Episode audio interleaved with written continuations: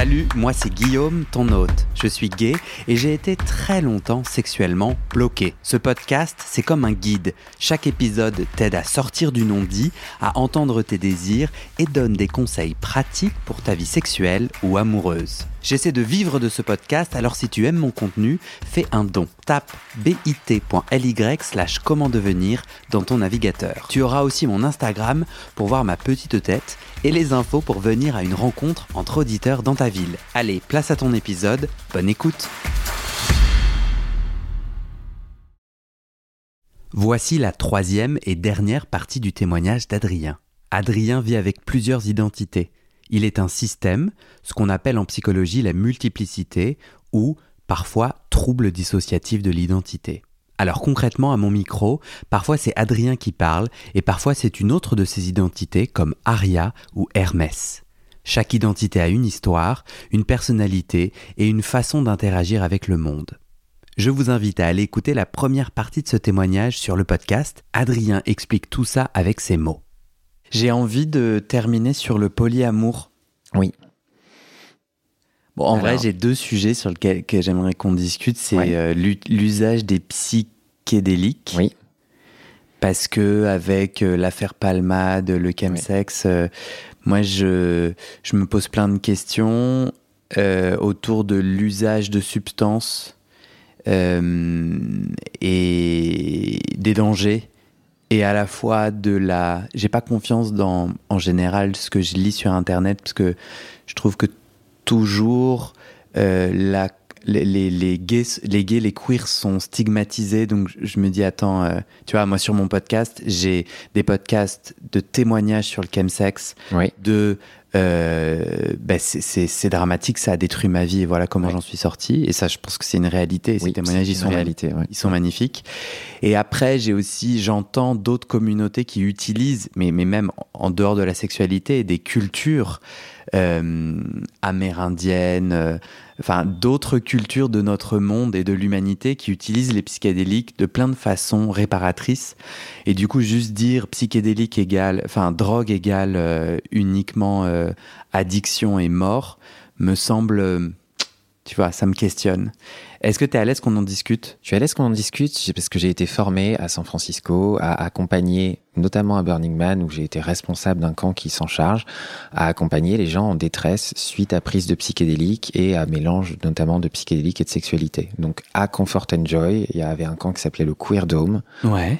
Euh, J'avais été formé par Zendo, euh, qui est la branche de MAPS, Multidisciplinary Association for Psychedelic Studies, qui s'occupe des festivals. Uh-huh. Et donc, littéralement, c'est avant d'aller aux urgences médicales, euh, en cas d'urgence physique ou psychiatrique euh, très très gravissime, notamment euh, suicidaire, eh bien, on va au Queer Dome ou au Temple Zendo pour aller voir des gens qui savent accompagner Mhm. dans ces situations. Toi, du coup, euh, c'est quoi la place des psychédéliques dans ta vie aujourd'hui? Alors, dans ma vie aujourd'hui, les psychédéliques ont une place importante. Ce sont des médicaments extrêmement efficaces. Les publications médicales qui sont disponibles sur MAPS, mais aussi à la Société euh, psychédélique française dont je suis membre et intervenant, nous montrent que pour à la fois l'anxiété, la dépression, les thérapies, Ouais. ce sont des médicaments qui sont plus efficaces que tout ce qui est prescrit aujourd'hui par les psychiatres. Donc attends, tu parles de quoi? Donc là, on n'est plus dans le domaine de ta sexualité. Tu parles de. Euh, Je parle de ma relation avec les psychédéliques en général. En général. Avant tout, elle est dans un aspect thérapeutique, avant d'être récréatif. D'accord. Ce sont d'abord des médicaments qui ont un impact thérapeutique Tu parles de médicaments, ils sont dans le Vidal? Dans le, le dictionnaire des médicaments? Enfin, tu parles de médicaments, on, on est en train de parler d'antidépresseurs là? On parle de quoi? Je, je- oui, par exemple, la Ouais. microdose de LSD a un meilleur effet antidépresseur que les médicaments antidépresseurs. Tu as Ouais. des, des publications donc sur MAPS. Mais donc, tu es d'accord que c'est pas. c'est- Tu utilises le terme médicament, mais c'est pas, c'est pas à la pharmacie qu'on les trouve, ces psychédéliques? Non, On est d'accord. Aujourd'hui, ils sont interdits. Ouais. Euh, Aujourd'hui, ils sont interdits, bon, mais euh, Non, non, mais j'essaie de comprendre là, il n'y a, pas de- y a pas de piège. Voilà, juste de je, comprendre. je, je, je pense déjà à la médecine future. Euh, aux États-Unis, par exemple, on peut avoir des traitements euh, Ouais. en clinique euh, et donc dans le futur proche en France. Et c'est pour ça que je suis membre de la Société psychédélique française. C'est notamment pour transmettre les compétences que j'ai apprises aux États-Unis. Ouais. On aura ces traitements. euh, Du coup, toi, dans ton intime, tu utilises ça d'abord en traitement Est-ce que tu l'utilises au sein de ton chemin d'épanouissement sexuel? Voilà, donc après le côté thérapeutique, lorsqu'on a une maîtrise de l'aspect thérapeutique, c'est aussi très efficace en récréatif. Euh, mais en récréatif, je sais lesquels utiliser et lesquels ne pas utiliser. Pourquoi tu en utilises euh, dans ta sexualité, toi? Ah, ah, euh, Peut-être peut-être pas pourquoi, je crois que tu as répondu. Comment tu l'utilises du coup? À quel moment tu dis, tiens, là c'est un bon moment? Et ah, tiens, c'est pas un bon moment euh, L'idée générale, c'est set and setting. C'est ce qu'on dit en anglais. Set, c'est quel est mon mindset? Comment est-ce que je me sens hmm. aujourd'hui? Donc, qu'est-ce qui est en rapport avec moi? Est-ce que tout ce qui est en rapport avec moi sont des choses que je sais être en bon accord avec mhm. la substance que je vais prendre? Il y en a plusieurs et elles ont toutes des réponses potentiellement différentes. Et ensuite, le setting, c'est ce qui m'entoure. Est-ce que ce qui m'entoure est adapté? Est-ce que ce sont des choses dont je sais qu'en général, ce type de musique, j'y réagis bien? Sous psychédélique ou pas. Ce type de personne, est-ce que j'y réagis bien ou pas? Et donc, c'est une analyse fine de la situation qui va dire est-ce que c'est un partenaire avec lequel je me sens de d'utiliser des substances ou non? C'est quoi l'impact des psychédéliques pour toi? C'est-à-dire qu'est-ce qui se passe? Tu peux me faire la, la différence entre un, le moment où tu es capitaine sans psychédélique et où tu es capitaine avec? C'est tu ressens plus de choses au bout de tes doigts. Le capitaine, il vaut mieux qu'il reste sobre. Uh-huh. C'est important. Donc, à part dans des cas où il y a un copilote qui peut assurer, le capitaine, il, faut, il vaut mieux qu'il soit sobre. C'est important. Euh, par contre, sous, sous psychédélique, on peut commencer à voir. Euh, euh, moi, ça, ça, ça, nous allume la synesthésie de façon quasiment immédiate. Donc, tout d'un coup, la musique va changer la couleur de la pièce. Les ah plantes vont changer de couleur parce que la musique a changé. Elles vont se mettre à danser avec. Et au niveau sexuel, bah, la personne qui est déguisé en chien, tout d'un coup, ça va vraiment ressembler à un chien d'une façon euh, alien, humanoïde, très plaisante. Oh, le c'est pour moi, mais alors ça peut moi qui aime le contrôle. Ouais, bah, je crois que j'aurais trop peur. On, ça demande. Si pour, pour, les psychédéliques, euh, on peut arriver à un stade de semi-contrôle. Euh, tu parles de ton expérience là? Ouais, Tu parles de on vous, ouais. Mais euh, toi, toi, tu arrives à les mon expérience, mais de, de, de en fait, ça, communauté. Mais, mais, je trouve ça vachement important que tu témoignes euh, pour vous, ton système, parce que c'est vraiment mon enjeu. Euh, parce que sinon, j'arrive pas à comprendre. Enfin, je me dis, alors, dans, ce cas, dans, ce cas, je vais le formuler autrement, mais en lisant certaines sources de chamanisme, hmm. de, de, psychiatres comme Olivier Chambon qui sont très doués là-dessus, eh bien, on peut développer, un, on a développé, nous, une capacité de maîtriser vraiment euh, une grosse partie de ce qui nous arrive euh, sous psychédélique, avec toujours parfois des, petites surprises. Mais bien sûr. Euh, les bad trips, quoi. L'addiction est par, de ma compréhension, par essence, quelque chose qui s'impose contre mon gré, sans que je m'en rende compte. Et au début, j'ai l'impression que je contrôle. Et je te dis ça parce que moi, en ce moment, je me suis investi sur TikTok. Oui. Euh, et, hier soir, j'ai appelé une pote en me disant euh, je, suis au bout de ma vie, j'arrive pas à déconnecter, à décrocher. Et, elle, et on a ensemble identifié qu'il y avait, qu'il y avait quand même un sujet d'addiction. Et moi-même, donc TikTok, hein, mmh. je, je, je, en lui parlant et grâce à elle, je voyais que ça. Je me fais des pics de dopamine parce mmh. que ça marche, parce qu'il y a des gens qui réagissent, nanana, parce que.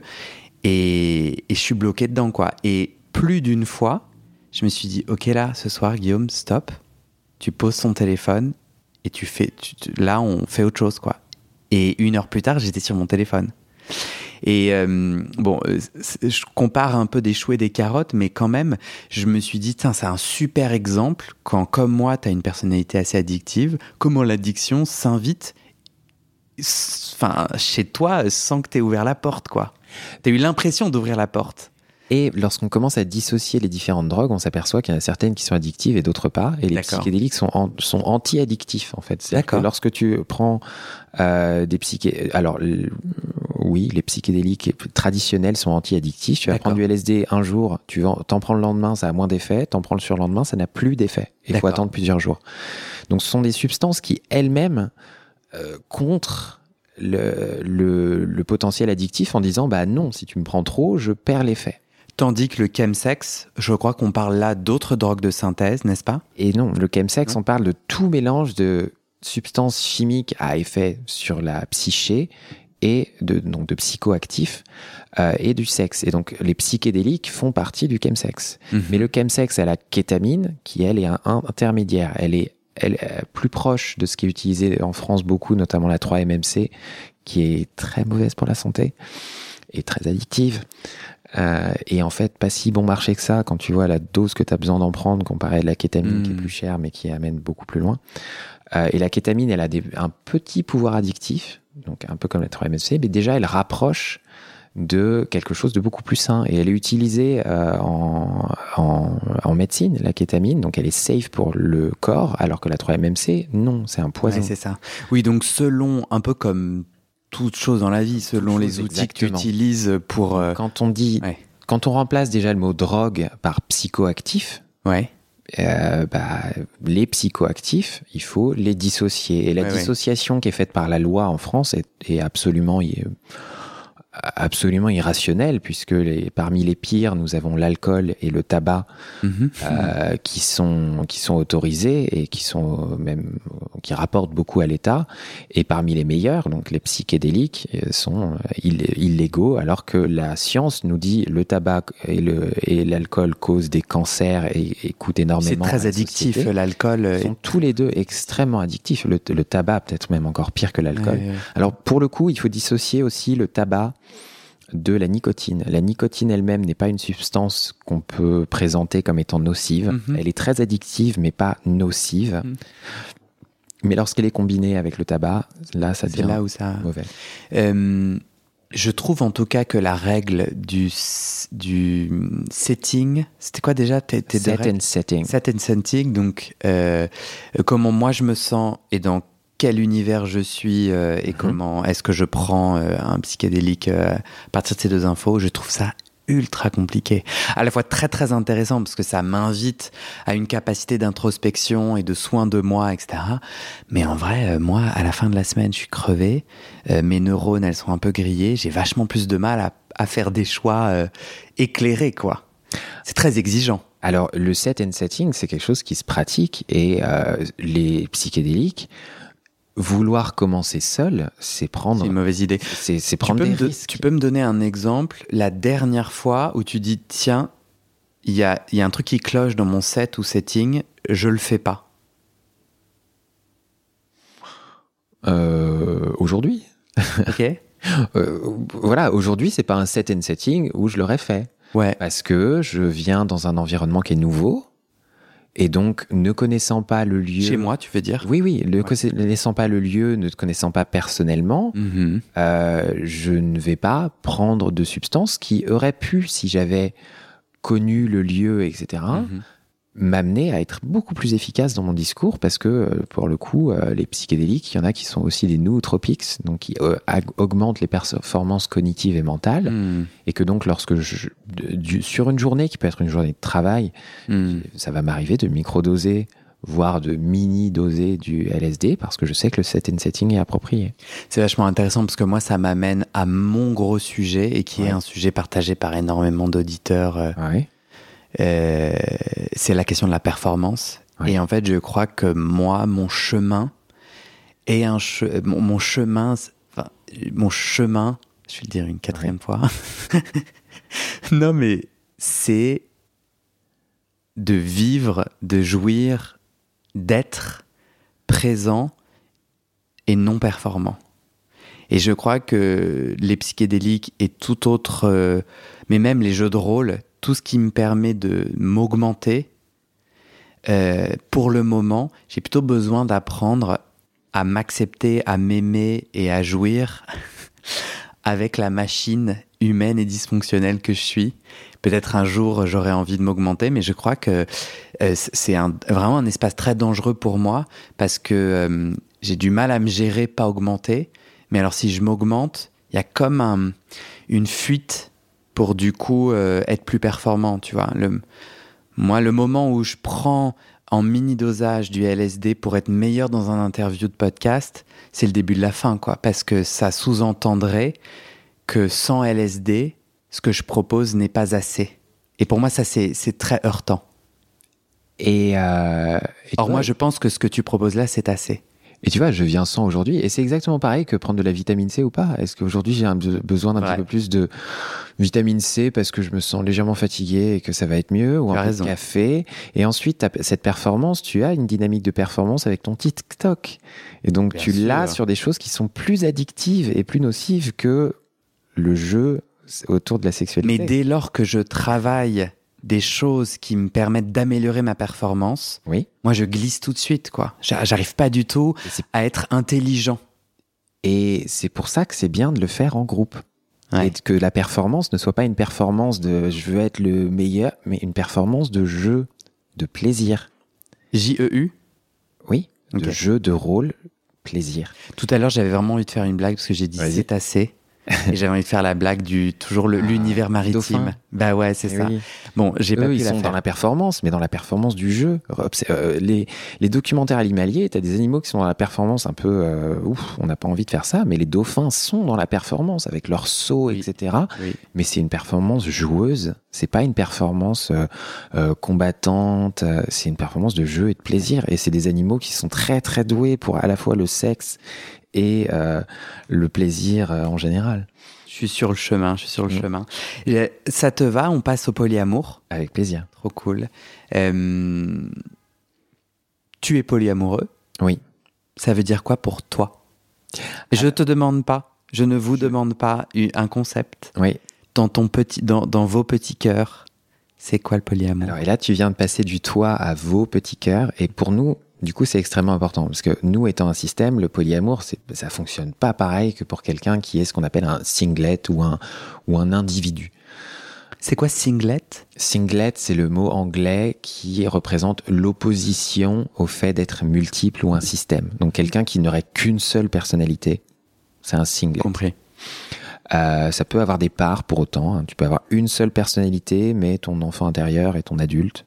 Compris. Euh, mais nous, donc, en tant que système, et un système, on est un système familial, donc c'est une grande famille, mm-hmm. et eh bien, du coup, il y a des relations au sein de cette grande famille. Donc, euh, Adrien et Aria, nous, on est considérés dans le système comme en couple. Hermès est considéré comme notre fils. Et il se passe des choses qui sont du domaine familial. Donc, ça veut dire qu'il faut dédramatiser l'inceste parce que c'est pas pareil euh, à ce niveau.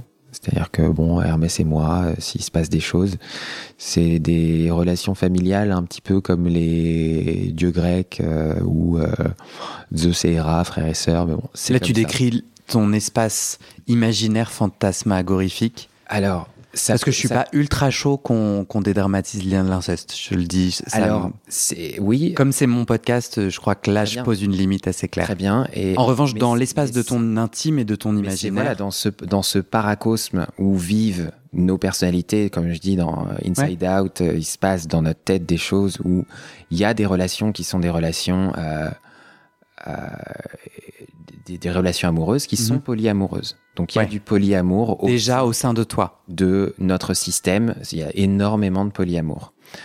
Euh, et on a des goûts très différents. Euh, et comment tu vis ton polyamour concrètement là euh, en ce moment? Tu as tu, tu as raconté tout à l'heure quelqu'un avec qui tu es en train de nouer un lien. Il, tu as combien de partenaires, par exemple? Ce serait une question pour comprendre ce que c'est le polyamour pour toi. Alors, on a un polyamour hiérarchique où combien notre partenaires, ça dépend de à quel niveau. Mhm. On en a euh, deux avec lesquels les conversations sont vraiment en route pour nouer quelque chose sur long terme du niveau fiançailles.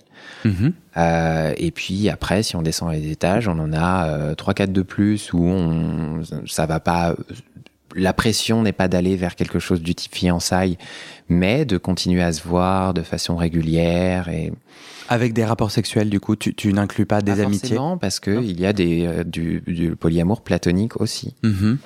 Et euh, pour nous, le polyamour, c'est aussi quelque chose qui est, On peut pas avoir une hiérarchie simple parce que pour chaque alter, on va voir nos partenaires polyamoureux différemment. Mm-hmm. Donc, euh, c'est tu fais comme par cas, bien sûr, chaque alter, donc chacune de nos personnalités et chaque partenaire potentiel. Tu fais comment si lorsque tu vois euh, un partenaire, mhm. euh, ils sont tous genrés hommes, tes partenaires? Non. Ok. Donc si tu vois un partenaire ou une partenaire euh, et que l'alter qui s'exprime n'a pas envie d'être là, c'est-à-dire c'est pas cet alter qui est intéressé, tu vois, qui est connecté euh, tu vois, est-ce que ça te déconnecte ou qu'est-ce qui se passe pour toi? Alors, ce qui se passe l'essentiel du temps, c'est que, imaginons que ce soit, euh, imaginons euh, une, jeune, une femme qui serait, à moi, Adrien, une, une partenaire, mm-hmm. mais que Hermès ne la voit pas comme une partenaire. bah, il la verra comme une partenaire d'Adrien, donc une partenaire du système, mm-hmm. et donc ils auront une relation qui sera différente. Peut-être que pour moi, ce sera une une amante et que pour Hermès, ce sera une, une tante. Ou, du coup, si pendant votre moment sexuel ou votre dîner ou votre moment intime, c'est Hermès qui s'exprime, tu vas soudainement te sentir plus distant alors, pour les moments sexuels, c'est pour ça qu'il est extrêmement important pour nous de parler du consentement au préalable. D'accord. Parce que le consentement au préalable va pouvoir dire, bah, Hermès ne se sent pas d'être sexuel avec toi, donc n'appelle pas Hermès, mais moi, Adrien, oui. Ah, parce que l'autre peut appeler chez toi? Oui, lorsque quelqu'un nous appelle avec un des prénoms, ça appelle ouais. Hmm. Et donc typiquement, quelqu'un qui serait euh, une partenaire sexuelle pour moi, mais euh, envers qui Hermès ne serait pas attiré, qui, il est important pour nous de lui dire en situation sexuelle, ne, nous n'utilise pas Hermès parce que il le vivrait comme euh, une agression, il n'a pas consenti à être appelé. Bien sûr. Euh, et par contre, à un dîner, bah, Hermès serait, serait là comme euh, voilà, c'est un dîner, donc c'est pas grave. C'est une partenaire du système, mhm. et c'est peut-être une partenaire qu'il n'a pas envie de voir de façon sexuelle. J'ai une dernière question pour toi, une sorte de PS. Depuis le début de l'entretien, tu portes un cadenas, oui. tu portes une chaîne assez grosse.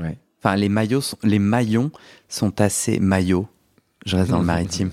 Les maillons sont assez gros euh, et euh, et, euh, et la chaîne a au bout un cadenas et tu le portes comme un collier. et souvent tu le touches pendant qu'on on se parle. Est-ce que tu veux me raconter si ça dit quelque chose de, de toi? Alors, là c'est Adrien qui répond. Euh, ce cadenas, il est gravé avec mon nom. Lequel? Mon nom est gravé sur ce cadenas. Ce cadenas, c'est un cadenas de la marque Wolf Dog. Et donc, c'est le cadenas de Sirius qui me voit comme son maître. Euh, et c'est un cadenas qui a un impact psychologique très très fort sur Sirius, qui, lorsqu'il le porte, peut se dire en touchant le cadenas, que dirait Adrien? Que dirait mon maître, euh, qu'est-ce que mon maître veut que je fasse, et qui à certains moments va le sentir peser en se disant est-ce qu'Adrien est pas d'accord avec ce que je fais? Donc c'est un c'est un outil euh, thérapeutique aussi pour Sirius. C'est aussi un outil euh, kinky, c'est aussi un sextoy. C'est euh, ça démontre une appartenance dans le milieu fétiche. Ça envoie un message très très clair. J'ai un maître, donc je cherche pas à à, devenir mon maître, mais par contre, je sais me soumettre. Et donc, tu peux être un handler, peut-être. Tu peux être un. On peut s'amuser. Mm-hmm. tu le portes tout le temps? Non, pas du tout. D'accord. Là, on l'a porté aujourd'hui, tout comme on a apporté quelques affaires, parce que je à, l'arrivée sur, sur le podcast, je ne savais pas si Sirius allait s'exprimer ou pas. Il l'a il l'a pas fait pour l'instant. Hermès est passé en filigrane et Aria un tout petit peu aussi. Donc ça a été pour moi pour l'essentiel. Mais que c'était les moyens de les inviter à potentiellement participer. Mhm. euh, et d'où le fait de porter euh, ce cadenas. Avant qu'on débriefe, est-ce qu'il y a un truc important euh, on a bien parlé. Est-ce qu'il y a tout de même un dernier truc important que tu aimerais mentionner? J'aimerais mentionner que... Sur ton cheminement d'épanouissement sexuel. Pardon. Hmm. J'aimerais mentionner que je ne souhaite à personne d'avoir autant euh,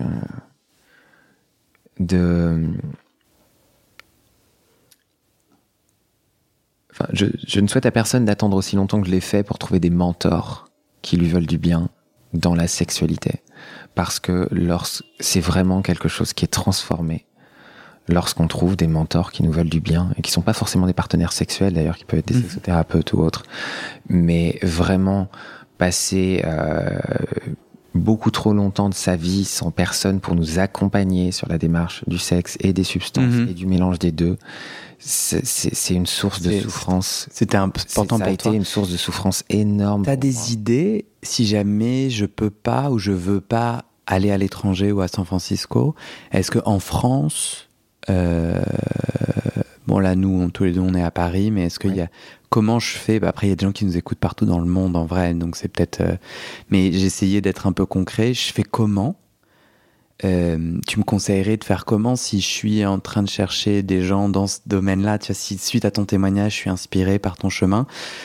Tu vois, moi, par exemple, moi, Guillaume, là, je me dis, bah, on pourrait. Euh, il y a des assauts fétiches, oui, qui sont au final des endroits. Euh, bon, après, on trouve de tout, j'imagine, mais il peut y avoir des gens chouettes là-bas. Tu trouves que c'est une bonne idée? Je recommande fortement les milieux sex positifs euh, Mais je mets quoi dans Google? Alors, je... Sexe positif, par exemple, c'est un, un, mouvement. Tu peux mettre ça sur Facebook. Il y a plusieurs groupes qui existants. Alors, il faut faire attention. Ils sont pas tous bien, mais c'est une philosophie qui est bien définie et qui dit pas de king shaming et on s'éduque les uns les autres. Le tantra est très très bien. Ouais. Parce que le tantra, c'est une des racines de la transmission de la sexualité sacrée. Sur le tantra, il y a trois témoignages sur ce podcast. Notamment Baptiste. Je pense que si les gens cherchent Baptiste dans la liste des témoignages. Euh, et Baptiste, lui, à Paris, il fait des, il fait des ateliers, des cercles. Euh, où moi j'ai été plusieurs fois et que je conseille vivement. Et qui sont justement des endroits où euh, il y a une vigilance à euh, l'accueil, euh, la générosité, le consentement. Mmh. Et c'est en revanche des endroits, c'est pas l'endroit de Baptiste n'est pas un endroit sex positif, c'est-à-dire qu'il n'y a pas de pratique sexuelle. Alors, sexe positif n'implique pas pratique sexuelle. Il faut, excuse-moi, faut se renseigner aussi là-dessus. Mais en tout cas, je voulais juste ajouter cet élément que sinon Baptiste va me gronder en disant tu dis nimp. Et moi, je suis disponible pour ça aussi. Moi, je bah, voilà, j'organise des ateliers pour des événements sex positifs certains avec sexualité, certains sans. Tu me donneras un lien que je mets dans le Je te donnerai un lien avec de l'épisode. Plaisir. Et, euh, et je, j'accompagne en tant que thérapeute aussi euh, de la thérapie surtout pour des systèmes, mais qui peut aussi inclure un aspect sexothérapie. Merci. Euh, Trop avec bien. Grand plaisir. Merci à vous. Merci à toi. Euh, tu veux qu'on débriefe? Tu, tu te sens comment? T'as as coupé l'enregistrement? Non. Tu veux que je le coupe? Je on peut débriefer au micro. Alors, je... Et on peut ne pas débriefer, on peut débriefer hors micro. Tu préfères Alors, quoi? on peut débriefer au micro, ça me dérange pas. Et tu vois, je, ouf, j'avais pas réalisé la pression que ce serait de devoir censurer le côté professionnel qui s'exprime avec, avec les, avec la voix d'une profession et des, euh, et tu vois des associations dont je dont je suis les, les règles déontologiques et tout ça et de devoir parler uniquement de mon expérience ça, ça ça a rendu cela beaucoup plus difficile ouais. parce que euh, enfin de notre expérience en tant que système parce qu'il s'avère que Hermès et Cyrus m'ont lâché euh, désolé voilà parce que euh, je me suis retrouvé avec quasiment que Adrien et les autres avaient de l'angoisse hmm. à s'exprimer euh, et que moi, Adrien, je n'aime pas parler vraiment de mon expérience à moi hmm. et donc j'aime parler en tant que thérapeute qui a lu tant de bouquins de thérapie, qui a fait tant d'ateliers, qui connaît les best practices de ceci et cela et qui a un côté très professeur. Moi, j'ai été éduqué en, tant que à, l'ENS en tant que professeur de mathématiques. Donc, mon côté professeur a envie de sortir parce qu'il m'est naturel. Ouais. Ou mon côté chercheur aussi et que du coup devoir parler de mon expérience est vraiment difficile en fait. compliqué, ouais. Ça, Mais t'as bien, t'as, euh, je... as quand même raconté plein de trucs. Euh. Hmm. Tu comprends comment cette angoisse du micro Est-ce que c'est dans ma manière à moi de poser les questions? Ou est-ce que c'est le micro tout court? Enfin, c'est le fait de, du propos public? Non, c'est le fait de devoir censurer ce qui me vient naturellement. Mais pourquoi eux sont angoissés? Pourquoi des parts de toi ne, se sont pas présentés pour la témoigner Tu dis sont angoissés. Voyons voir. Alors Hermès, parce que euh, il a peur que ses kings choquent, et quand il a mentionné inceste, voilà. Donc déjà, ça c'est quelque chose qui fait que lui c'est quelque chose de très fort, donc ça lui donne envie de ne pas parler parce qu'il a peur de parler de ça. Euh, Sirius.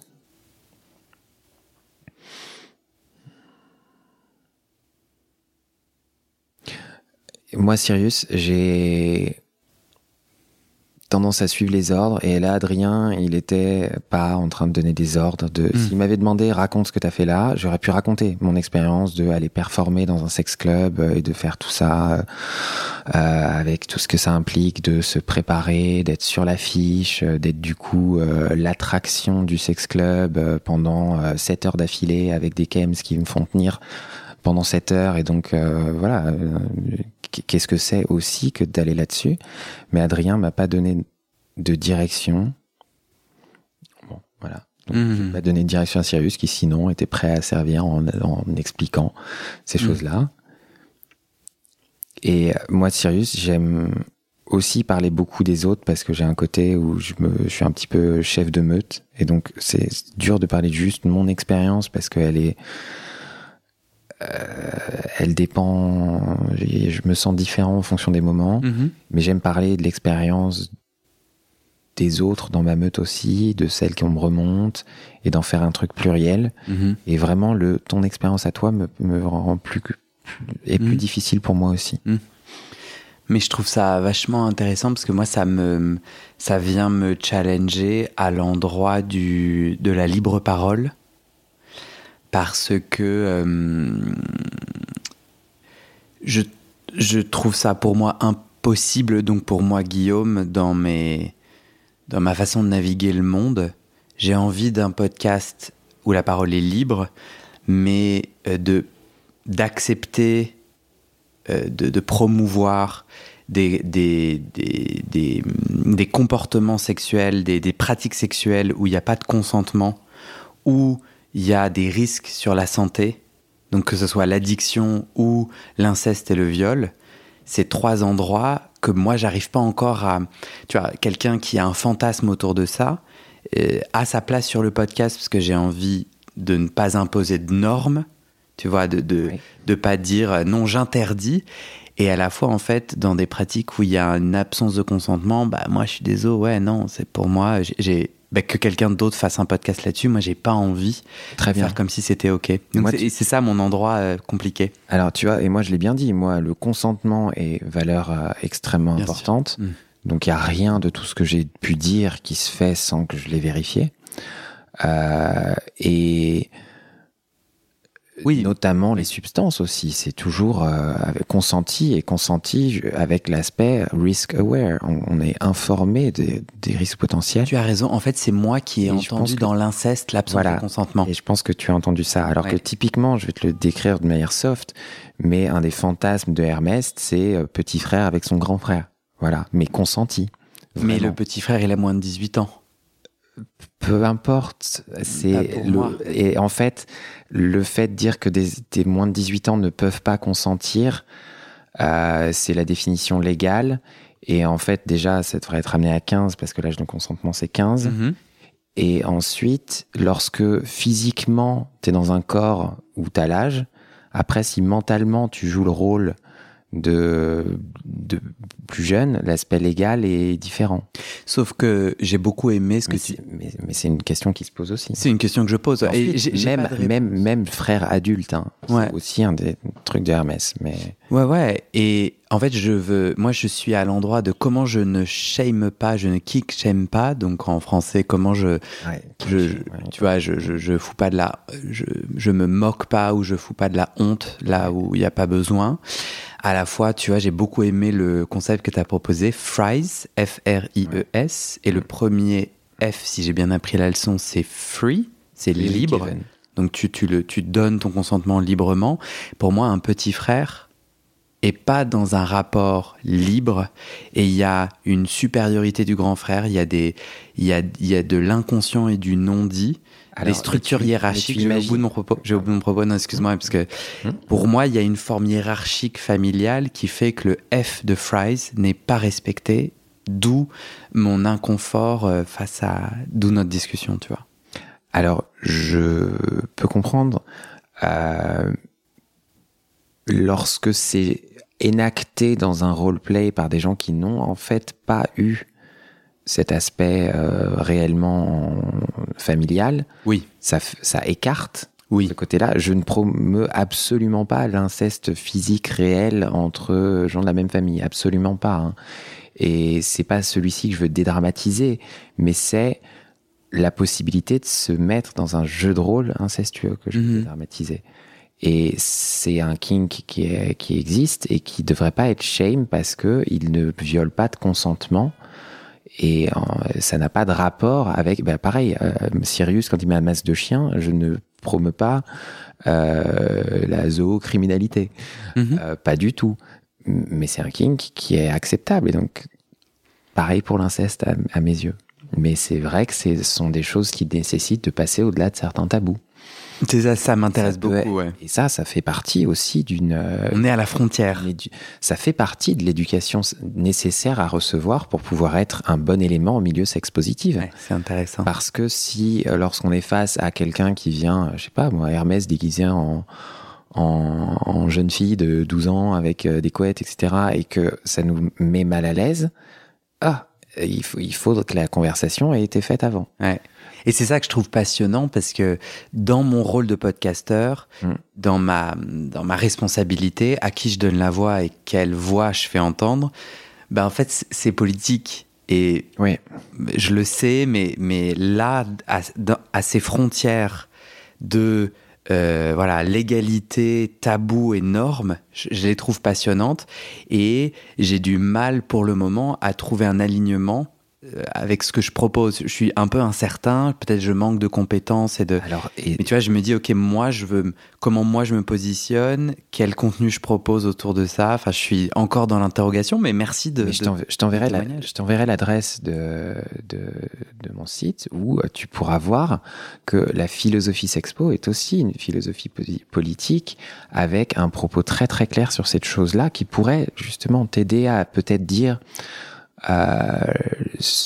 quel axe tu veux pour ton podcast. Et si l'aspect je veux pas king shame est important pour toi, la philosophie Sexpo, elle a vraiment des codes qui permettent de le faire tout en préservant du too much information.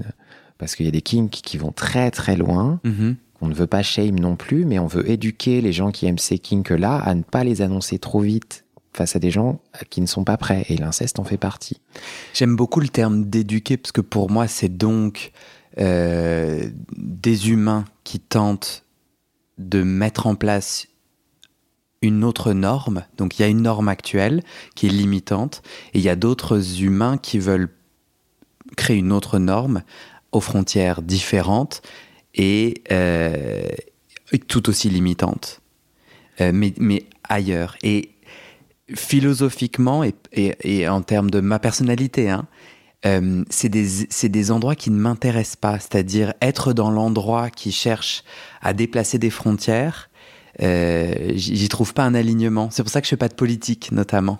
Parce qu'à chaque fois, je trouve que je suis déçu, puisque je remarque bien que je déplace la frontière de 4 mètres, que j'impose une autre norme pour en remplacer une autre, je sais pas. Et du coup, je me sens plus artiste que politique.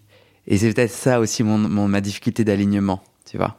Alors, je peux comprendre, euh, mais t'as pas besoin de voir comme des normes des choses qui ne se définissent pas comme des normes et qui n'ont pas vocation à être des normes. La philosophie sexpositive, ça n'a pas vocation à être une norme. C'est une norme, mais attends, tu joues sur les mots. C'est des règles du jeu et le jeu actuel permet 1, 2, 3 et Sexpo propose d'autres règles qui permettent 1, 2, 3, 4, 5, 6, 7.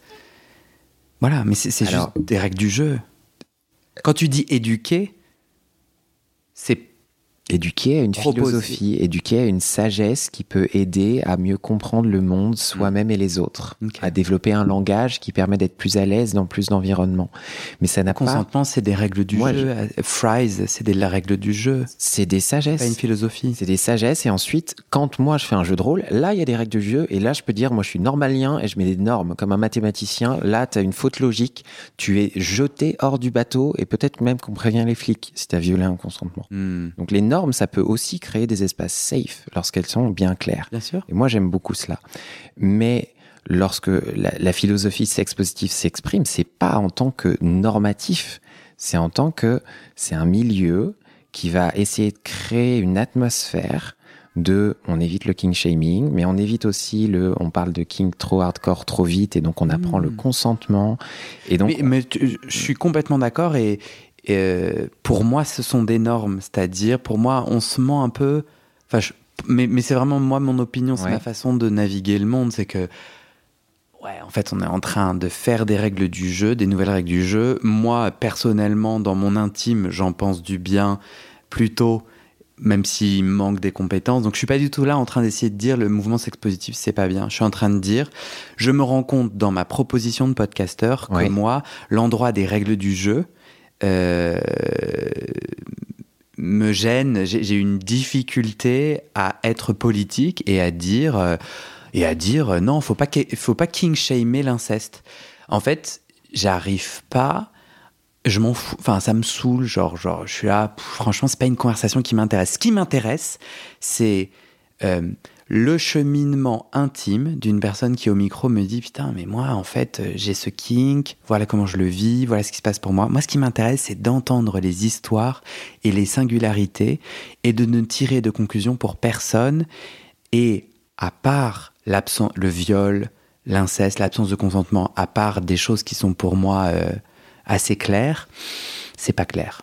Et je crois que cette absence de clarté fait que je me sens plus artiste. Ce qui m'intéresse plus, tu vois, c'est plus de lancer plein de fléchettes, mettre plein de notes de musique les unes à côté des autres, et puis les gens entendent ce qui résonne pour eux. Et donc, ton podcast permet d'entendre des partages d'expériences qui, lorsque ce sont des personnes avec une sagesse, sont des partages de sagesse et donc une sorte de philosophie, amour de la sagesse. Et le sexe positif peut être vu comme ça. C'est une philosophie de dire que en milieu sans king shaming, certains se sentiront mieux.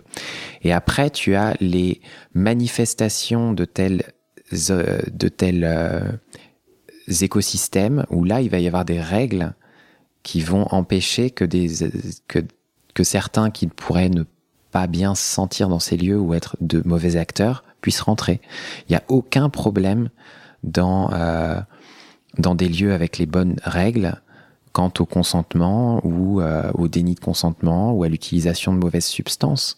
Mais du coup, ils ne sont pas accessibles à ceux qui ne respecteraient pas certaines règles. Et là, on entre en effet dans des normes qui se veulent à protéger l'organisme, euh, protéger euh, la communauté de certains comportements Mm. dont on a appris au travers de la partie philosophique qu'on ne pouvait pas les accepter sans prendre des risques qui étaient euh, pas acceptables aux yeux de la Mm. communauté. Voilà. Merci. Merci à toi. Merci à toi. Grand merci. Bah, avec plaisir, c'était super.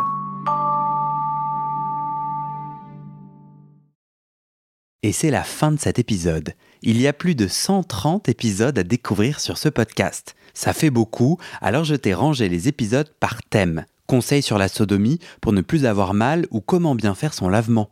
Le BDSM, la bisexualité, couple ouvert ou exclusif, le racisme, le polyamour, etc. etc. C'est génial et c'est sur le site du podcast. Tu tapes bit.ly slash comment devenir dans ton navigateur.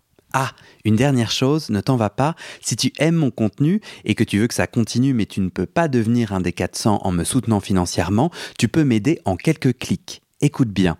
Il te suffit de cliquer sur s'abonner ou suivre sur la page du podcast dans ton app d'écoute et de mettre 5 étoiles. Ces petits clics qui te prennent 5 secondes, ça fait vraiment une grosse différence pour le futur du podcast. L'algorithme se met à pousser automatiquement le podcast à plus de gens. Ça me permet alors de trouver les prochains témoignages et des potentiels futurs donateurs, donatrices. Et j'ai pas beaucoup de temps pour arriver à l'équilibre financier. Tant que j'ai pas trouvé 400 personnes qui donnent chaque mois, je dois utiliser mes économies et ça ne va pas pouvoir durer. D'ailleurs, pour devenir un ou une des 400 et faire un don pour que le podcast continue, va sur le site du podcast, c'est toujours le même lien bit.ly slash comment devenir.